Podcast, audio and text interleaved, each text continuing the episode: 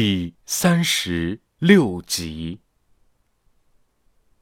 次日下午，去调查车牌的刑警小孙把所有车辆的信息汇总给了李安。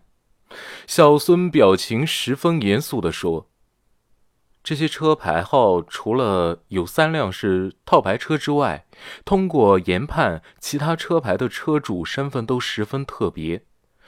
嗯。”车主都是国内小有名气的企业老板用车。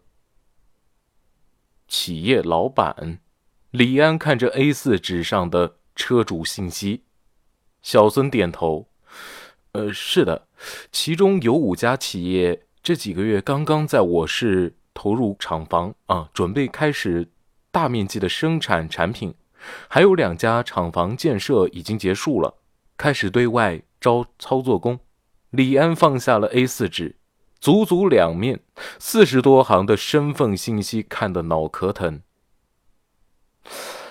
这些厂房都是哪片区域建设的？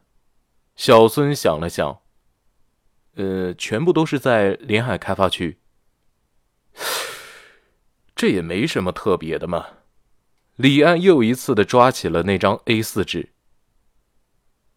在连海开发区选择厂房，入住附近的五星级宾馆，这也很正常嘛。呃，是这样的。小孙突然想起什么，哎，李队，有一辆车出现的频率很高啊。李安突然来了兴致，是哪一辆？哦，就这辆，几乎每周都会出现一次。小孙指着笔记本复印件。就是这辆苏尾号零零八的黑色宝马，查这辆车的时候啊，我们还遇到了很大的阻力了。李安不太明白，这车有什么问题吗？尾号零零八的车主少说有那么几十辆。近年来啊，车管所的号码紧缺不少，新上的牌照啊，原本都是数字第一位的。现在纷纷用起了二十六个字母代替。如果按照黑色宝马来查的话，会缩小不少的范围。小孙四下看了看，随后压低声音：“这辆车是那个人的私家车。当时查的时候，研判出这个结果。车管所的人都不允许我们对所有的信息进行拷贝。”这他妈真的假的？李安听到了那个人的职位和姓名，眼睛瞪得大大的，他根本就不敢相信自己的耳朵。不会出错了吧？小孙说：“应该不会错的。如果不确定，我们可以调取连海路附近的车况信息，现在数字化记录提取很方便的。”李安承应了一声：“小孙，你去确定一下信息的准确性，我等你的消息。”“啊，行，下班之前的话就可以给你答复了。”说完，小孙就离开了队长办公室。方志国起身走到了李安身边，把两张 A 四纸拿起来，挨个的挑选。随后，目光便落在了车牌尾号为零零八的车主信息上。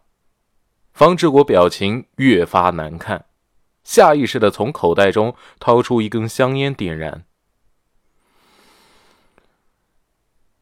这个人应该在 L 市任期超过四年了吧？李安觉得胸口很闷。嗯，超过四年了。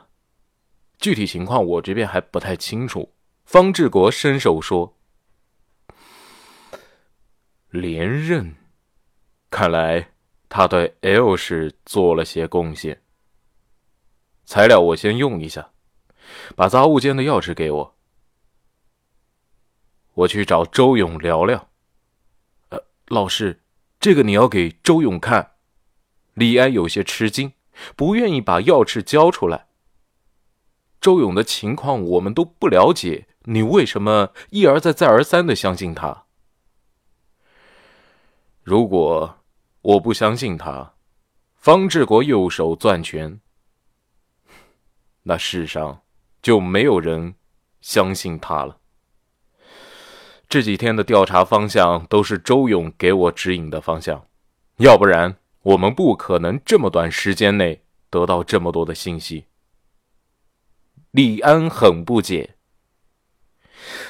周勇说什么就是什么。如果周勇因为突然被革职，对上面不满，设下圈套让我们去钻，利用我们的同情心作祟而伺机报复呢？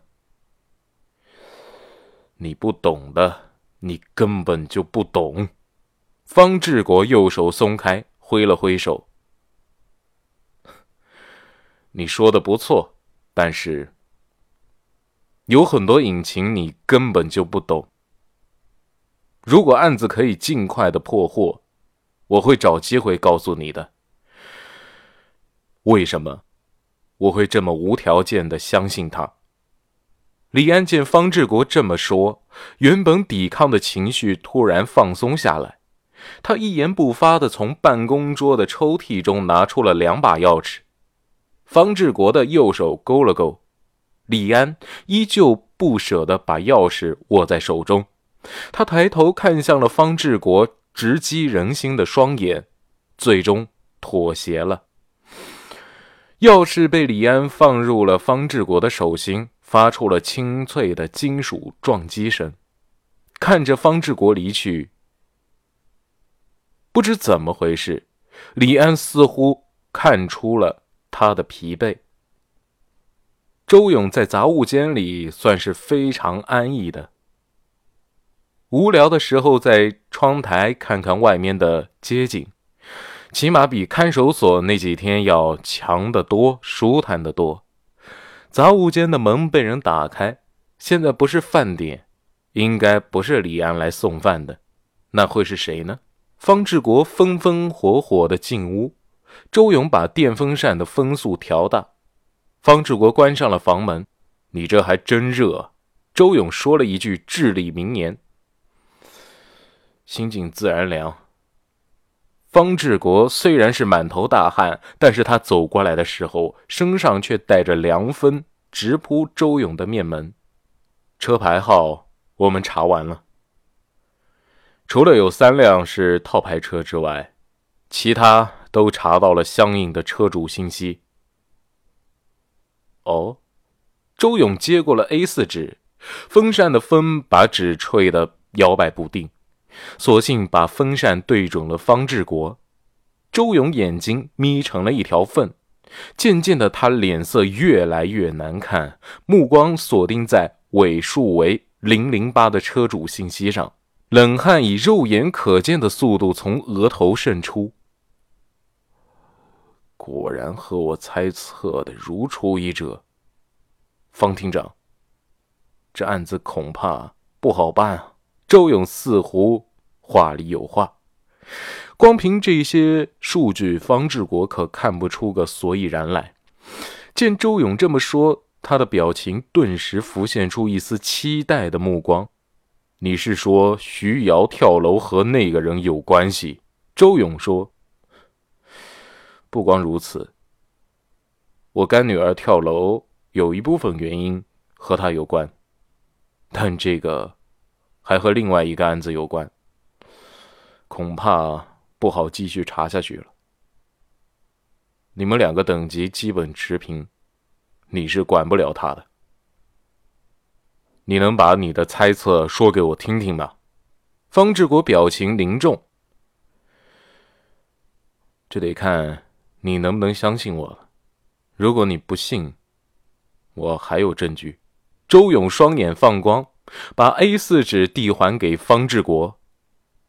孟长青和韩露明面上与国贸大厦撇清关系，实际上他们抽身出来只是为了更好的运营。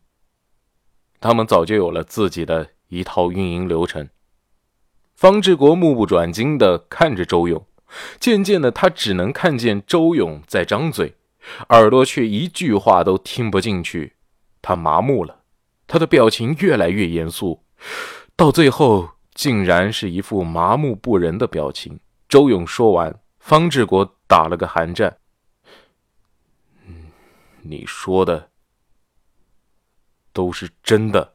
周勇不担心方志国的怀疑，一部分是我被革职之后调查出来的结果，另外一部分是我猜测的结果。